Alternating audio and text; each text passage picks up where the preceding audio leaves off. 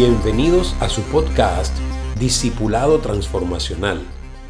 En el episodio de hoy continuaremos hablando sobre el tema reino tras reino. En esta ocasión, nuestro recorrido por el capítulo 2 del libro de Daniel nos llevará a hacer nuestra cuarta y última parada, Dios reina. Para ello, pongamos nuestra atención en el verso 20 que dice, Sea bendito el nombre de Dios de siglos en siglos, porque suyos son el poder y la sabiduría. Por su lado, Juan el apóstol amplía esta lista en Apocalipsis capítulo 5, verso 12, cuando escribe, El cordero que fue inmolado es digno de tomar el poder, las riquezas, la sabiduría, la fortaleza, la honra, la gloria y la alabanza. Y es que todas estas son cualidades y atributos que solo Jesucristo posee. Tratemos de poner nuestros ojos, oídos y nuestros sentidos en general en ese futuro reino final. ¿Cómo te lo imaginas? ¿Cómo crees que funcione? Bueno, ya lo sé. Tan solo pensarlo ya es un ejercicio abrumador. No en vano, Pablo el apóstol dice en su primera carta a los Corintios en el capítulo 2, verso 9, cosas que ojo no vio, ni oído oyó, ni han subido en corazón de hombre, son las que Dios ha preparado para los que le aman. ¿Te das cuenta? Nos perderíamos en un tema tan vasto e inmenso como si estuviéramos en un laberinto. ¿Por qué? Muy sencillo, porque no somos capaces de concebir con nuestra mente finita e imperfecta, y mucho menos basándonos en lo que ha sido la pésima experiencia a lo largo de la historia de la humanidad, un reino tan maravilloso, funcional y perfecto como el reino de Dios.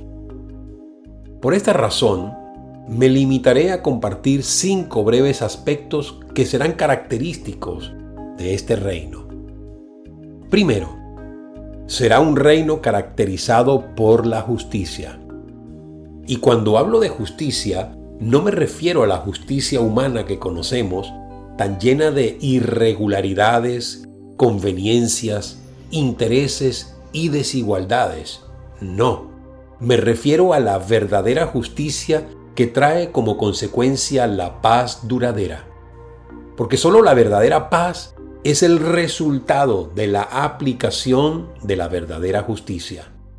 De hecho, justicia y paz son dos palabras claves que describen el reinado futuro de Jesucristo, quien además dice la Biblia en la carta a los Hebreos capítulo 7, verso 2, que Él es el Rey de justicia y Rey de paz. Segundo, será un reino caracterizado por la obediencia.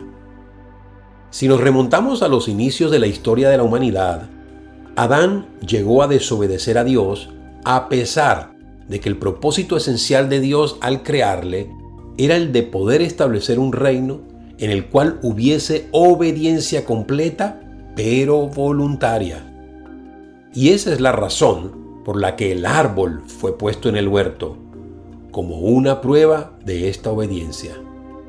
Adán no calificó, pero Dios envió al segundo Adán, Jesucristo, quien dice la Biblia en Filipenses capítulo 2, verso 8, haciéndose obediente hasta la muerte y muerte de cruz. Jesucristo sí calificó. Tercero, será un reino caracterizado por la santidad. A diferencia de Adán, a quien se le dio una inocencia no probada que perdió por desobediente, Jesucristo, dice la Biblia en Hebreos capítulo 4, verso 15, fue tentado en todo según nuestra semejanza, pero sin pecado. ¡Wow! ¡Qué ejemplo de carácter impecable para cualquiera que aspirara a reinar!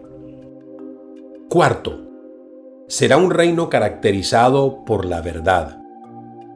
Dice la Biblia en Romanos capítulo 1, verso 25, que los hombres cambiaron la verdad de Dios por la mentira. Sin embargo, Jesucristo declaró en Juan capítulo 14, verso 6, Yo soy el camino, la verdad y la vida.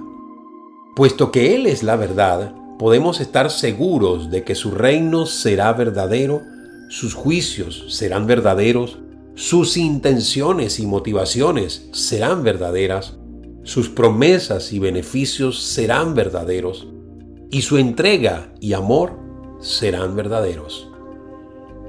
Quinto, será un reino caracterizado por la plenitud del Espíritu Santo.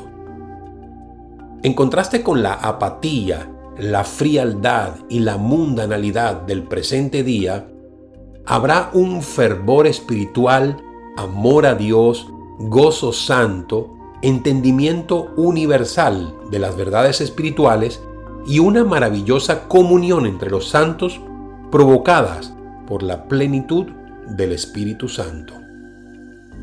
Finalmente, aunque suene a utopía, nuestra historia concluirá con un final feliz. Así como las historias que nos contaban cuando éramos niños, donde el príncipe se casa con la princesa y son felices para siempre reinando en un mundo maravilloso.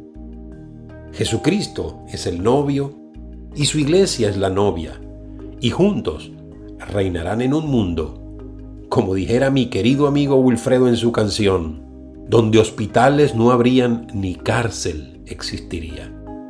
Un mundo en el que Dios reina. Dios te bendiga.